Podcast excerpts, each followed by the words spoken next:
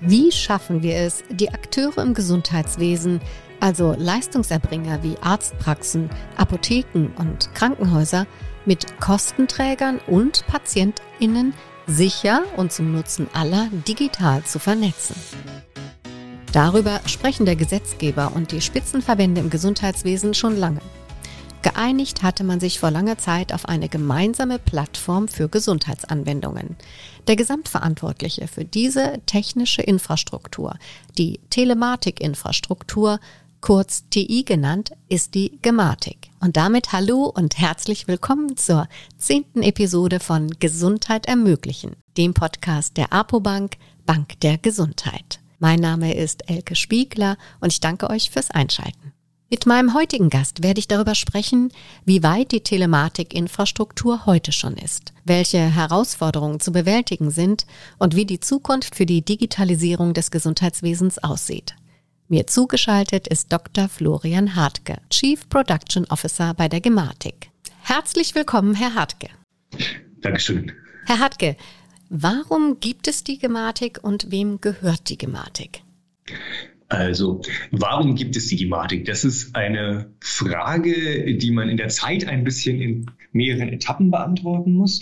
Die Gematik gibt es, weil vor ungefähr 15 Jahren die Erkenntnis gereift ist, dass man mit digitaler Technik die Zusammenarbeit im Gesundheitswesen verbessern möchte. Damals insbesondere eben mit Blick auf die Gesundheitskarte ähm, und die Aufgaben und die Technik, die man darum herum braucht, damit das alles funktioniert. Und dafür ist die Gematik damals gegründet worden im Besitz der verschiedenen Organisationen der Selbstverwaltung, also den Organisationen der Ärztinnen und Ärzte, der Apothekerinnen und Apotheker und Krankenhäusern und den gesetzlichen Krankenversicherungen und über die Jahre hinweg hat die Gematik viele Jahre daran gearbeitet, diese Technik rund um die Gesundheitskarte aufzusetzen, zu erproben, zu etablieren, in die Welt zu bringen. Und dann vor drei Jahren ungefähr gab es eine Veränderung, weil das alles sehr lange gedauert hat und den Eindruck hatte, dass eigentlich digitale Technik im Gesundheitswesen allgemein mehr helfen kann. Und dann ist die Bundesregierung eingetreten über das Bundesgesundheitsministerium, hat etwas über die Hälfte, also 51 Prozent der Anteile der Gematik übernommen. Die restlichen Gesellschaften sind nach ihren sind relativen Anteilen auf die anderen 49 bekommen. Und seit dieser Zeit ist auch nochmal der Auftrag und das, was wir tun, ein bisschen erweitert worden, weniger zentriert jetzt auf die Gesundheitskarte, sondern allgemein, dass wir als die Nationale Agentur für digitale Medizin die Digitalisierung im deutschen Gesundheitswesen vorantreiben, fördern und auf verschiedenen Feldern daran arbeiten, dass, dass es besser wird. Und Sie persönlich, Herr Hartke, wie lange sind Sie schon bei der Gematik? Ich bin jetzt ein bisschen über zwei Jahre hier. Am 1. März vor zwei Jahren habe ich angefangen. Und was sind jetzt Ihre Aufgaben als Chief Production Officer? Ich glaube, diese Position ist mit Ihnen eingeführt worden. Ist das so? Ja, genau. Die Position ist mit mir eingeführt worden.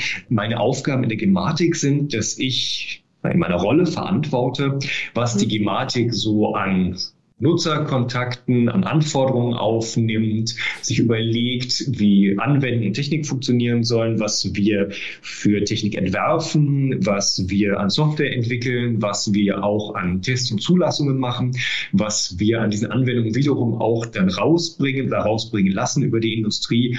Sozusagen so der ein Großteil des rund um die Technik und Nutzerarbeitens, mhm. sage ich jetzt mal so, ist äh, mein Verantwortungsbereich. Und wie stelle ich mir jetzt so einen neue Produkteprozess bei der Gematik vor? Muss doch erstmal jetzt wahrscheinlich ein Auftrag vom Ministerium kommen oder was ist da die Basis?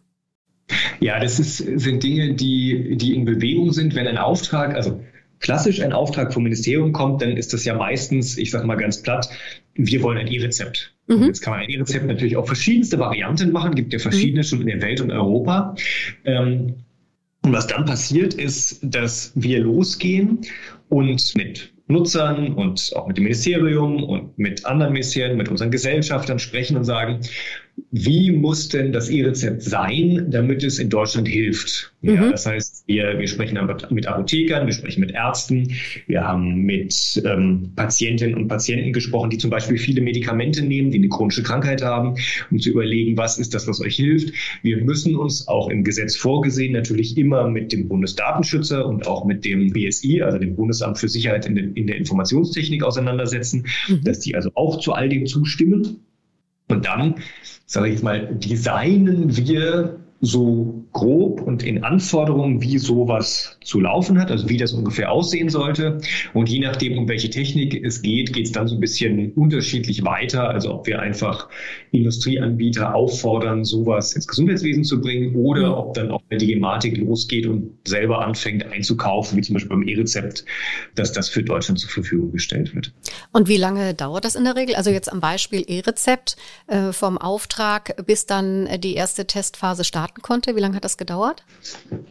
Beim E-Rezept vom Auftrag bis zum Testphase starten können, das müssten so ungefähr zweieinhalb Jahre gewesen sein. Aber das mhm. war auch, muss man ehrlicherweise sagen, eines der, der schnellsten Themen, die wir je umgesetzt haben. Okay. Also das E-Rezept mhm. ist zumindest bis zu dem Punkt, wo, wo die Grundlagen technisch verfügbar waren und wir das erste Mal in der in der normalen, richtigen Welt, also jenseits mhm. von technischen Tests und sonst irgend sowas, die ersten echten E-Rezepte durch die Gegend äh, schicken konnten und ein echter Patient ein echtes Medikament dafür bekommen hat, ging das ziemlich zügig. Also so schnell war, glaube ich, noch keine Sache, die bisher die Gematik reingebracht hat. Mhm. Da muss man auch zu sagen, die Länge dieses Prozesses, also warum das immer so lange dauert zwischen jemand hat eine Idee und sagt, das ist eine gute Sache und mhm. es ist dann wirklich da irgendwo in der Apotheke, in der Arztpraxis, im Krankenhaus, mhm. ist halt maßgeblich durch zwei Sachen bestimmt, ehrlicherweise. Mhm.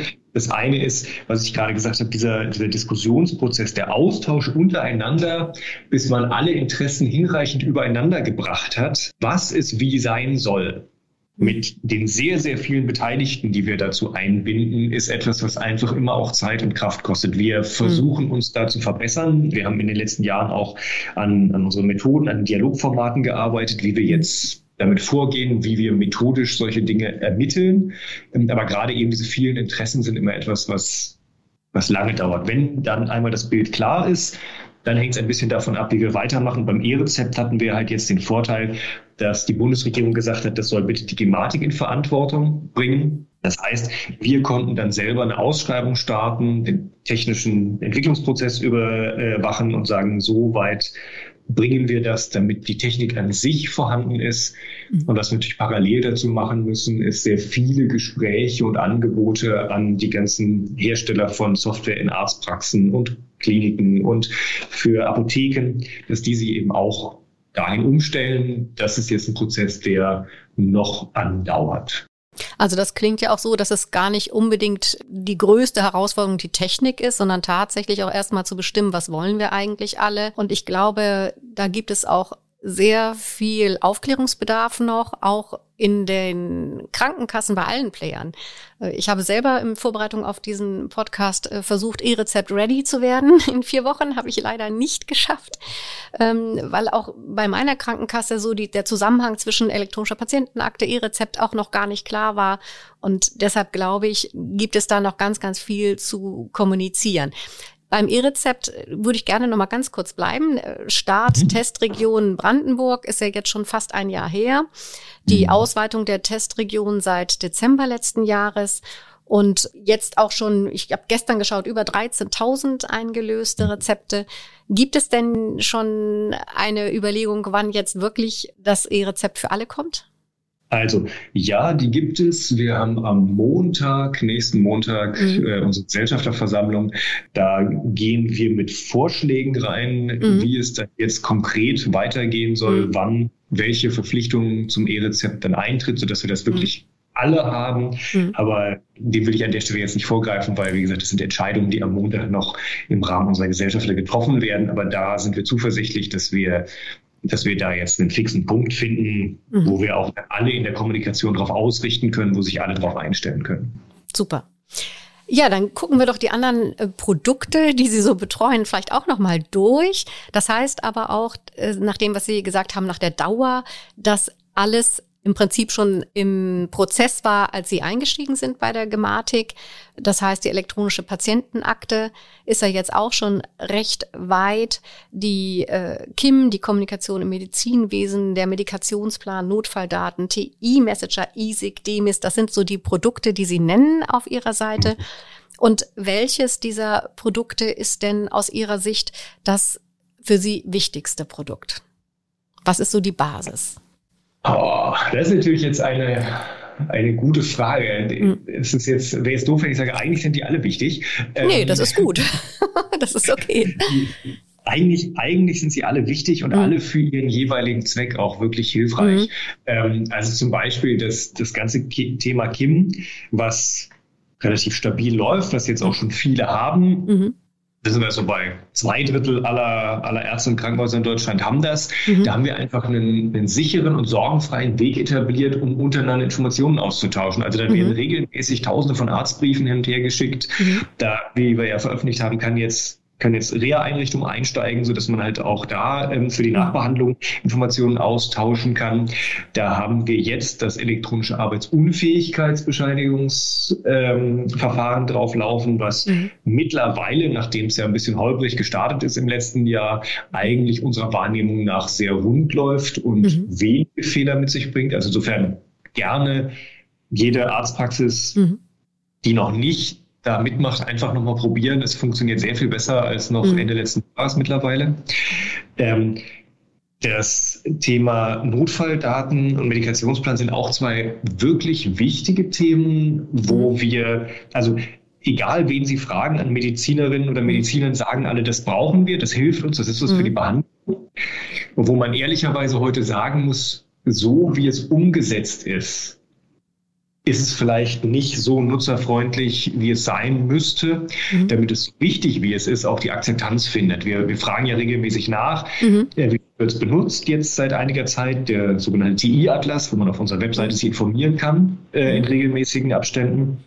Und das ist schon so ein bisschen schade, dass Dinge, die eigentlich als, als sehr nützlich anerkannt sind, gar nicht so häufig benutzt werden, weil, wie Sie gesagt haben, die Informationen dazu fehlen. Also sowohl mhm. Patienten wissen das recht wenig, mhm. ähm, da, da gilt unsere Bitte auch den Krankenkassen einfach ihre Versicherten zu informieren, mhm. als auch eben Ärzte über KV und Ärztekammern nochmal darüber zu informieren, was das ist. Und da arbeiten wir an beiden Themen ja auch nochmal, ich sag mal, an einer Renovierung in den nächsten Jahren, um zu gucken, können wir das noch nutzerfreundlicher gestalten. Da sind wir jetzt auch gerade durch relativ viele Workshops gegangen, eben mit, mit Ärztinnen und Ärzten und Apothekerinnen und Patienten, was man verbessern kann im Arbeits-, mhm. also im Benutzungsablauf, damit diese nützlichen Dinge noch mehr benutzt werden. Mhm.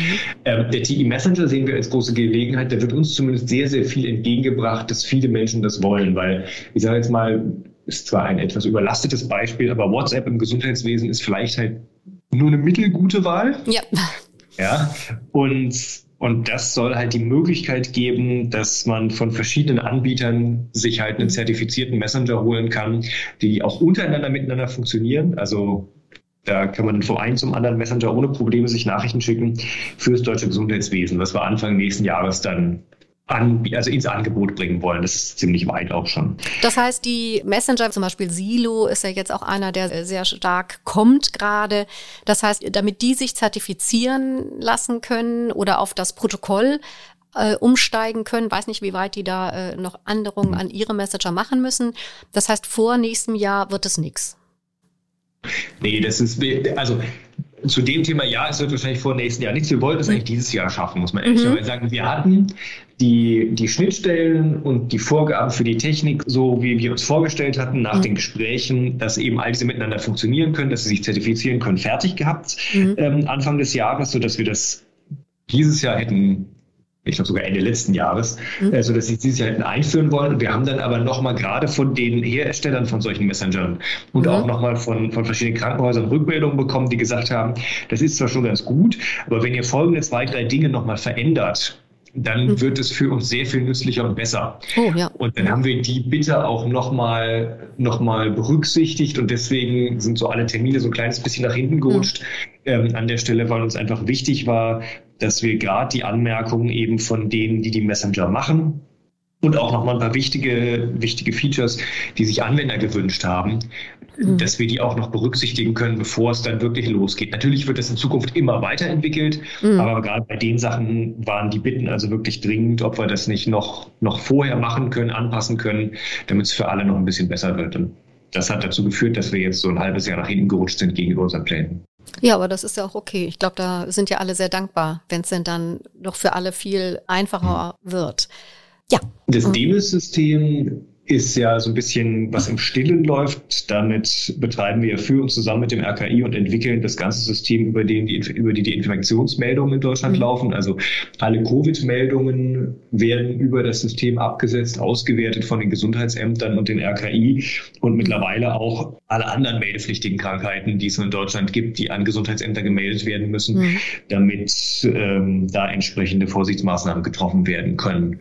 Das ist ein System, was wir, also was beim RKI schon länger in Entwicklung war. Als dann aber die Pandemie begann, gab es also den Wunsch, dass das nochmal beschleunigt wird und mhm. dass wir da nochmal einsteigen. Und dann haben wir relativ kurzfristig sind wir eingestiegen und haben dieses System dann aufgesetzt, sodass es auch wirklich benutzt werden kann und ist jetzt gehört mittlerweile routineartig ins deutsche Gesundheitswesen über die letzten anderthalb Jahre, in denen wir in der Pandemie im Grunde sämtliche Meldungen über dieses System laufen lassen. Das heißt, das System, auch der Name, ich äh, sage das jetzt nochmal für die Hörerinnen und Hörer, die jetzt vielleicht nicht wissen, was DEMIS ist. Das ist das äh, deutsche elektronische Melde- und Informationssystem für den Infektionsschutz. Das heißt, auch diesen Namen, das haben Sie alles im Prinzip auf Auftrag dann ähm, entwickelt. Ist das so? Ja, das heißt, nein, die Teile der Softwareentwicklung waren schon vorhanden mhm. im RKI, aber es war eben zu einem Zeitpunkt, also zu dem Zeitpunkt noch nicht so, dass man mhm. zur Pandemie loslegen konnte. Das heißt, wir haben diese Teile genommen, haben sie fertig ah. gemacht, haben es aufgesetzt, haben es zum Leben erweckt und mhm. kümmern uns jetzt heute fortlaufend zusammen mit dem RKI darum, dass das System weiterentwickelt wird, dass es mhm. da ist, dass es benutzt wird und unterstützen das Ganze, dass das System funktioniert. Super. Und als letztes, was Sie ja, glaube ich, noch gesagt haben, mhm. die elektronische Patientenakte. Mhm. Die elektronische Patientenakte ist mit Sicherheit neben Kim eines der ältesten Themen der Gematik, mhm. was man ihm vielleicht auch heute in der Benutzung an manchen Stellen anmerkt, muss man ja ehrlicherweise sagen. Ähm, da sind die, die Grundlagen und die Designs und wie das zu sein hat, sind also vor sehr vielen Jahren gemacht worden schon. Mhm. Es hat halt nur einfach auch sehr lange gedauert in diesem Einigungsprozess, über den wir ja gesprochen haben, ja. bis man wirklich sagt, gesagt hat, so wollen wir es machen und so, so setzen wir es durch. Da hat ja auch die Regierung ähm, und das Gesundheitsministerium unter Herrn Spahn gesagt, wir wollen, dass das jetzt mal endlich nach vieler Diskussion mhm. Realität wird. Das haben wir zusammen mit den Krankenkassen vor anderthalb Jahren dann auch ins Leben gehoben. Was wir heute erleben, ist ehrlicherweise, dass das System für unsere Erwartungen relativ gering genutzt wird, obwohl das mhm. Potenzial von allen sehr hoch gesehen wird. Mhm. Das heißt, so eine Patientenakte zu haben, glauben wir schon und glauben ja auch viele andere, dass das ein wichtiges Thema fürs Gesundheitswesen sein kann. Wir sehen aber auch, so wie es funktioniert, so viel wie es, wie informiert wird, so viel wie die Ärzte wissen und Ärztinnen, wie es funktioniert, das stockt. Auch so viel wie die Krankenversicherten informiert werden, mhm. das stockt. Wir haben hier so eine Situation, dass sowohl in den Arztpraxen und Krankenhäusern das System genutzt werden muss, auf der anderen Seite aber auch die Patientinnen und Patienten das System nutzen müssen. Und beide Seiten warten so ein bisschen aufeinander. Mhm. Ja, ich sage jetzt mal, dass die Ärztinnen und Ärzte sagen, ja, solange die Patienten denen nicht zu mir kommen und sagen, ich habe das, mhm. weiß ich noch nicht, ob ich das machen soll. Und die Patientinnen sagen, na ja, oder die Krankenversicherung sagen, die Ärzte noch nicht alle bereit sind, wissen mhm. wir noch nicht, ob wir jetzt allen das mhm. mitgeben sollen. So. Und das ist natürlich eine sehr unglückliche Situation, in der wir hier stecken für das mhm. Potenzial. Ja, der braucht auf jeden Fall Kommunikation. Ich habe mir ja meine App jetzt runtergeladen und wie gesagt, bin noch nicht E-Rezept ready, aber ich konnte mir als äh, gesetzlich Versicherte mal eine Leistungsübersicht der letzten Jahre runterladen. Und da muss ich ganz ehrlich sagen, fand ich jetzt schon nice to know, ähm, wer führt denn schon Buch darüber, wenn er mal zum Arzt geht, ähm, und diese Art der Transparenz hatte ich als gesetzlich Versicherte vorher nicht. Ähm, und ich finde, das ist für mich auf jeden Fall schon mal ein Mehrwert. Und ich bin gespannt auf das, was da noch kommt. Ich denke auch, das könnte, die ganze App könnte etwas äh, schicker, komfortabler sein. Auf jeden Fall. Aber es gibt auch jetzt schon Mehrwert. Und wenn man ein bisschen neugierig ist, glaube ich, lohnt es sich auf jeden Fall, sich damit zu beschäftigen. Ja, also ich glaube auch, dass es insbesondere, was wir auch wissen, für alle Menschen, die vielleicht eine chronische Krankheit haben, die eine längere Krankenhistorie haben oder sowas, mhm. ist das ein direkter großer Wert. Also mhm. ähm, sich das zu besorgen, dass man wirklich zwischen seinen Ärzten mitnehmen kann, mhm. was die an Informationen und Befunde für einen haben, kann ein ganz, ganz großer Wert für einen selbst sein. Mhm. Ähm, und wie die Ärztinnen und Ärzte mit einem umgehen. Also dafür mhm. ist es ja ein Thema, für das es geschaffen ist. Mhm. Es wird unserer Einschätzung nach auch nochmal mit Sicherheit ein spannendes Thema in den nächsten paar Jahren. Weil jetzt wohl im Koalitionsvertrag drin steht, dass das ein Thema ist, was die aktuelle Regierung als sehr wichtig ansieht, wo ja auch dieses Schlagwort der Opt-out-EBA steht. Ja. Ob wir das Prinzip nochmal verändern wollen, eher in mhm. Richtung, wie andere europäische Länder das tun. Mhm. Also, dass man nicht sich selber darum bemühen muss, eine EPA zu haben, mhm. sondern dass jeder Mensch erstmal eine hat und dann sagen kann, nein, ich will aber keine. Ja, mhm. was ein, sich also nahezu allen anderen europäischen Ländern, die das haben, als eigentlich der Weg herausgestellt hat, wie das sehr viel besser funktioniert und, und auch einen sehr viel höheren Wert für die Gesundheitsversorgung schafft. Mhm. Und in diesem Kontext, ähm, der auch, glaube ich, Herr Lauterbach kurz, äh, vor kurzem nochmal gesagt hat, dass er es also jetzt auch aufgreifen möchte, wo der Corona-Rat gesagt hat, sowas brauchen wir eigentlich in verbesserter Form, wo der Sachverständigenrat im Gesundheitswesen im letzten Gutachten gesagt hat, sowas brauchen wir in verbesserter Form wo, wie gesagt, also in Schweden, in Dänemark, in Niederlanden, in Großbritannien, überall Österreich, sowas schon in Einsatz ist erfolgreich. Ähm, dass wir hier gerade auch nochmal als Gematik ein Thema sehen, wo wir in unmittelbarer nächster Zeit und den nächsten Jahren viel Kraft, Energie reinstecken wollen, um dem nochmal einen Schub zu geben, weil das mhm. wirklich ein, ja, ein, ein Rückgrat für die noch bessere Zusammenarbeit im deutschen Gesundheitswesen sein kann, wenn wir das richtig machen. Ja, ich denke auch, der Mehrwert ist halt für alle da. Der ist für die Patienten ja. da, der ist für die Leistungserbringer da, der ist für Wissenschaft da, weil wir einfach dann auch mehr Daten haben. Also eigentlich äh, sollte das für alle eine Win-Win-Situation werden. Ja. ja, jetzt sind wir alle Produkte durch. Äh, worüber wir jetzt nicht gesprochen haben, ist nochmal EASIG. Ähm, das läuft Nein. ja jetzt eigentlich auch schon. Das heißt, äh, informationstechnische Systeme in Krankenhäusern. Vielleicht können Sie dazu nochmal kurz was sagen. Ja, genau.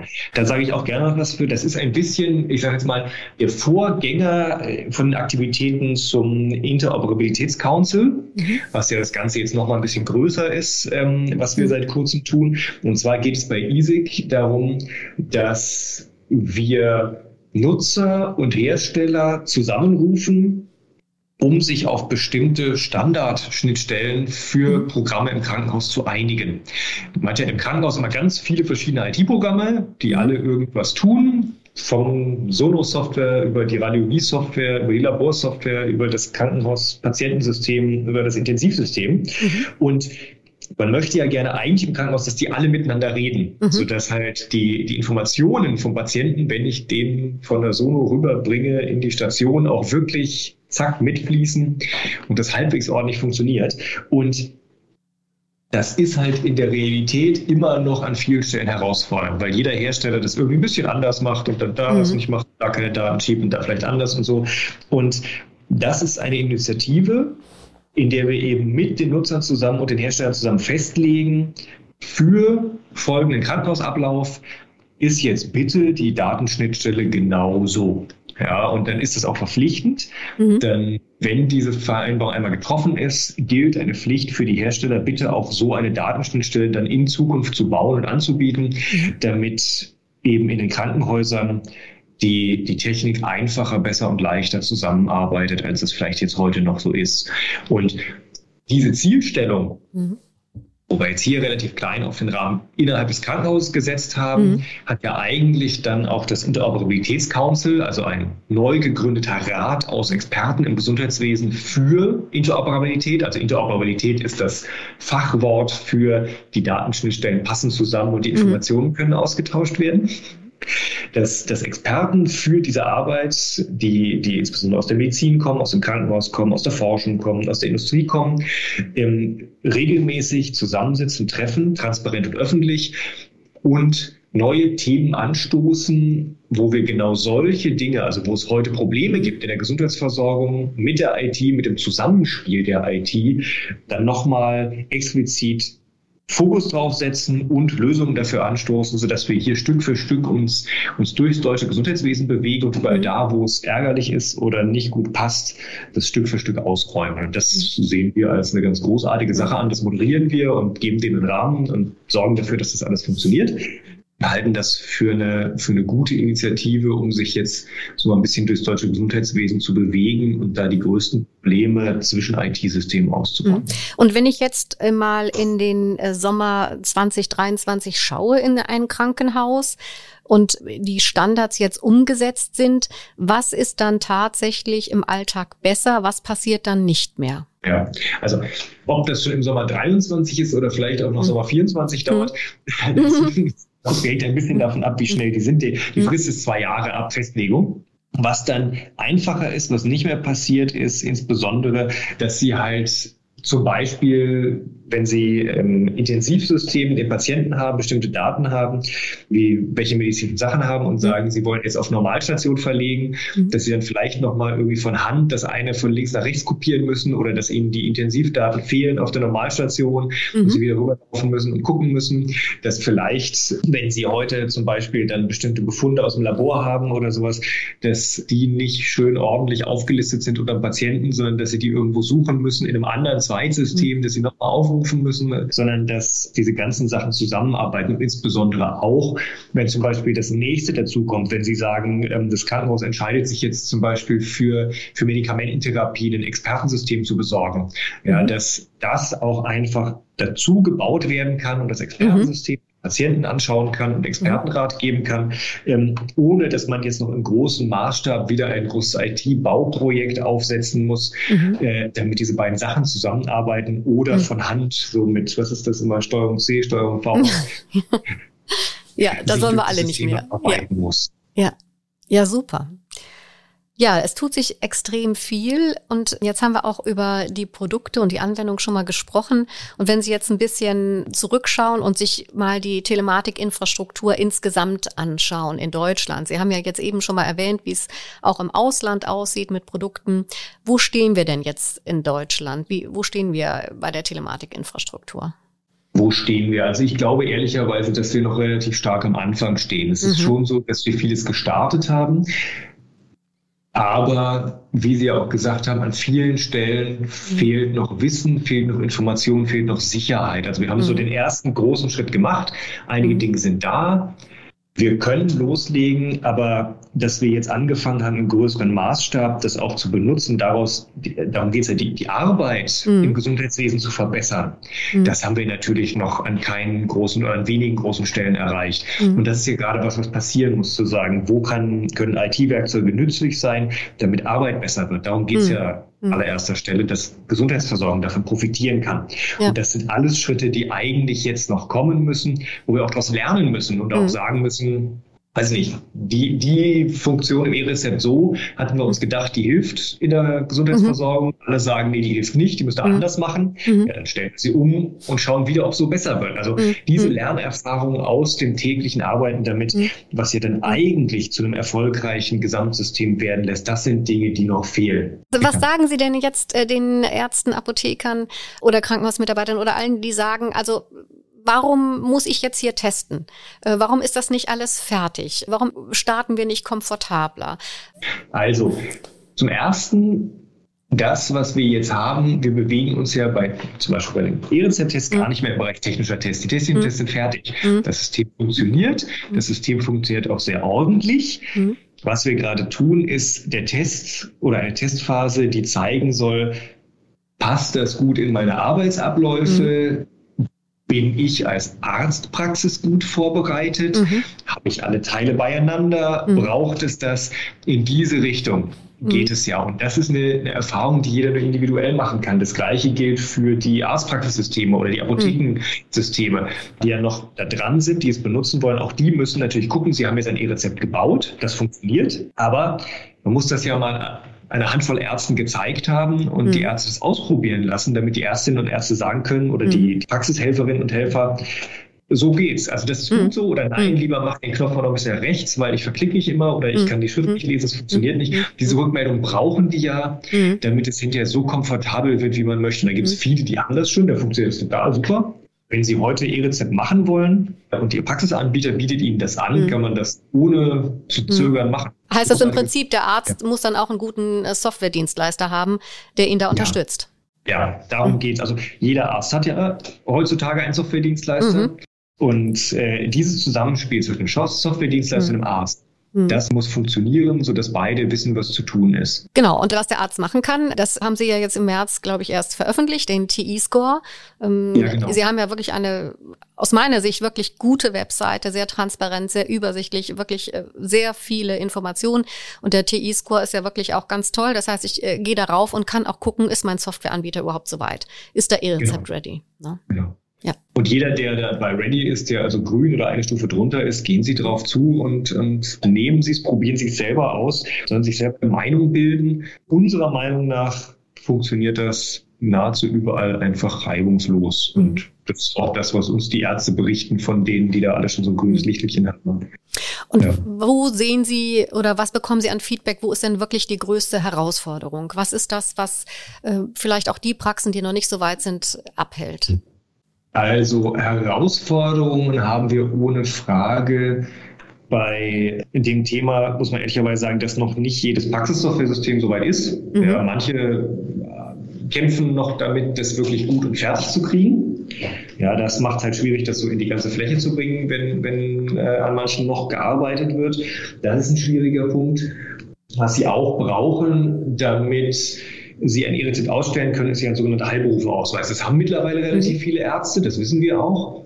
Was aber da immer wieder eine Herausforderung ist, ist, dass so, ich sag mal, das Initialisieren ein bisschen kompliziert ist, ehrlicherweise. Das, mhm. Wenn wir das heute nochmal machen würden, würden wir das anders machen. Mhm. Ähm, aber das ist, da muss ich so ein paar Schritte machen, wenn ich die Karte habe, mhm. bis ich sie auch wirklich benutzen kann. Und das ist nicht an jeder Stelle super intuitiv und einfach oder die Informationen mhm. dafür so einfach. Das heißt. Man braucht ein bisschen Ausdauer, hm? Ja, braucht ein bisschen Ausdauer, um das alles zum Laufen zu kriegen. Mhm. Was wir auch gemerkt haben, ist einfach, und da sind Ärzte auch auf ihre IT-Praxispartner angewiesen, dass da auch noch gelernt werden muss, wie richte ich die Praxis richtig ein, dass die Abläufe hinterher gut sind. Nur als Beispiel, wo ich in der Praxis war, wo die dann meinten, ja, dieses, also man braucht ja da so ein Kartenterminal, wo man einmal dann seinen PIN eingeben muss und so. Hat halt der Praxisdienstleister da hinten irgendwie im Behandlungszimmer 8 gestellt oder sowas. Mhm. Und jetzt muss der Arzt jedes Mal in das Zimmer da hinten rennen, weil, ja. weil das, also ja. vielleicht nicht an einer zentralen Stelle aufgestellt worden ist oder nicht die Komfortfunktionen aktiviert worden sind, dass man das gar nicht mehr machen muss und solche Sachen. Mhm. Also so, so Details, um die muss man sich halt einfach kümmern in der mhm. Praxis. Mhm weil es geht, man kann das alles auch sehr komfortabel einrichten, aber das muss man halt auch machen. Ja, und ich ähm, glaube, es gibt ja auch schon Anbieter, die sich darauf spezialisiert haben, die Praxen da besonders gut zu beraten. Und da kommt es, wie Sie gesagt haben, sicher darauf an, wie weit der eigene Dienstleister schon ist. Ne? Ja, und das, das sind Sachen, an denen wir heute arbeiten, die, mhm. wo, wir, wo wir viel versuchen zu helfen, damit das Fortschritt macht. Und ansonsten ist halt Wissen und Ausprobieren. Also einfach mhm. mal Misstrauen oder Vorbehalte beiseite legen und machen und ähm, mhm. selber Erfahrungen sammeln mhm. äh, und weniger sich vielleicht erzählen lassen, was andere sagen, wie es läuft. Ja. Ähm, das ist ja nicht nur an der Stelle manchmal ganz gut, ne? Ja. Ja.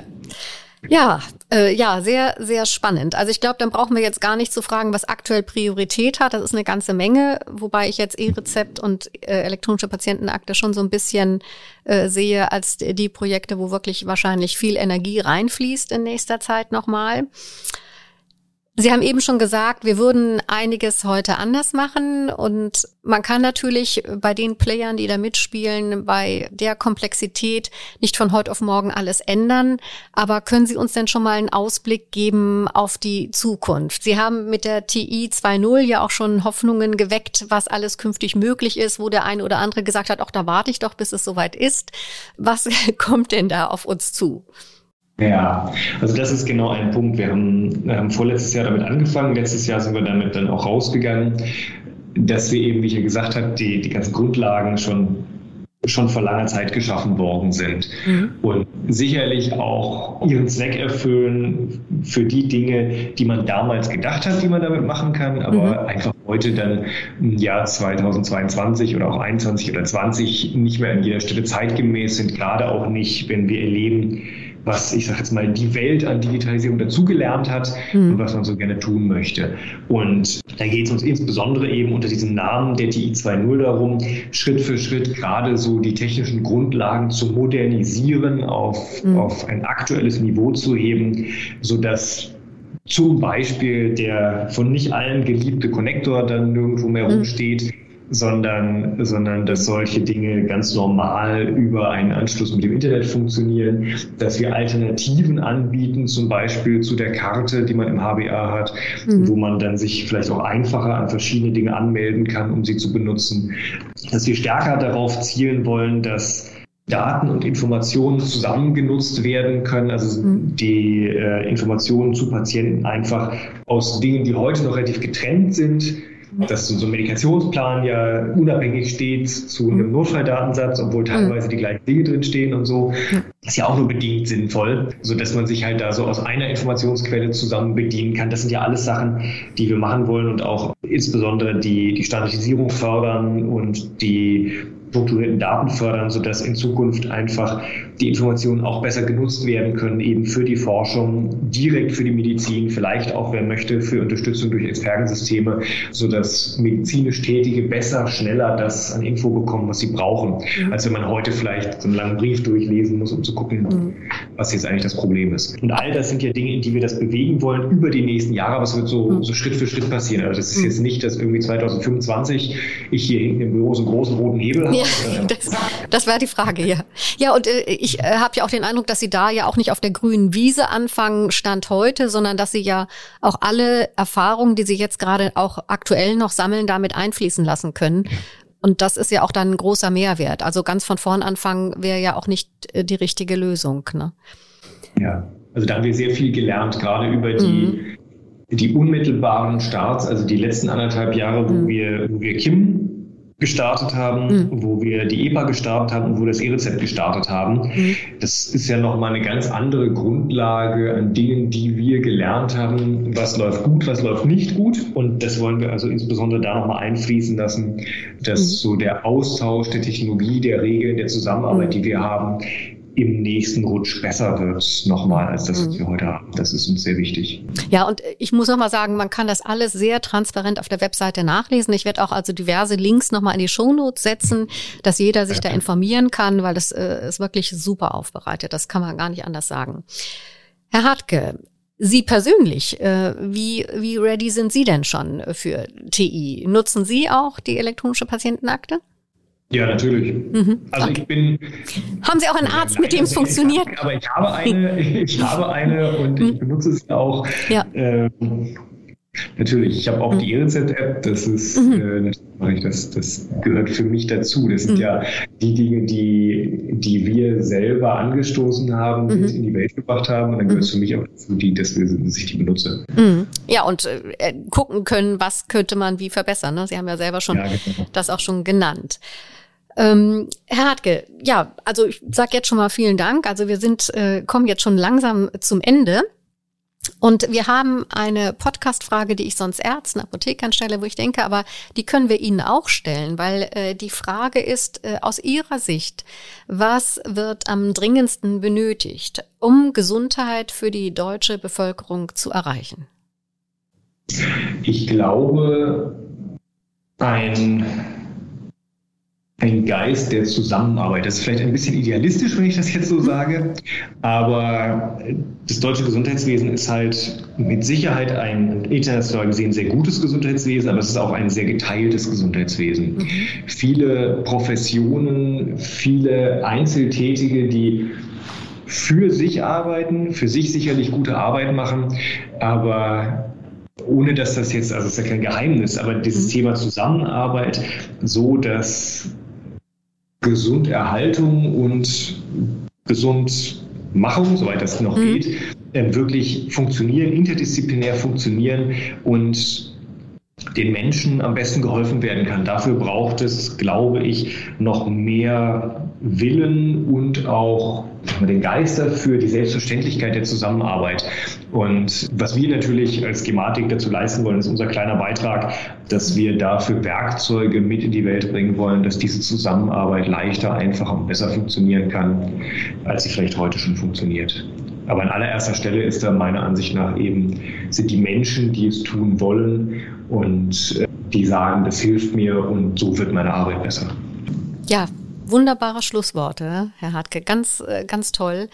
Ganz herzlichen Dank dafür. Und ich muss sagen, ich habe mich jetzt in letzter Zeit stärker mit der Gematik beschäftigt als früher. Und das, was Sie eben sagen, äh, kann ich bestätigen. Ich habe sehr viel Menschen gesehen und wahrgenommen von der Gematik. Äh, das hat mich ein bisschen überrascht, weil ich viel Technik erwartet habe. Aber ich habe viel Menschen gesehen. Ich habe viel von Kultur gehört über den Geschäftsführer, über den Herrn Dr. Like Deacon, der von Kultur spricht, der von zusammen spricht. Sie sprechen auch von den Menschen. Und wie wichtig das ist, eben diese Zusammenarbeit, äh, fand ich persönlich jetzt ein bisschen überraschend. Auf jeden Fall extrem sinnvoll und ich sage ganz, ganz herzlichen Dank dafür und wünsche weiter viel Erfolg. Ja. Dankeschön, Maria. Vielen Dank, dass ich da sein durfte. Schönen Gruß nach Berlin. Dankeschön. Dankeschön. Tschüss. Tschüss.